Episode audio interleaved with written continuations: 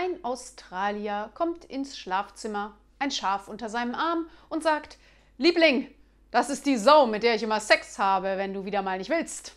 Darauf seine Frau, äh, vielleicht hast du es noch gar nicht gemerkt, aber das ist ein Schaf unter deinem Arm, du Idiot. Darauf der Mann, wer spricht denn mit dir?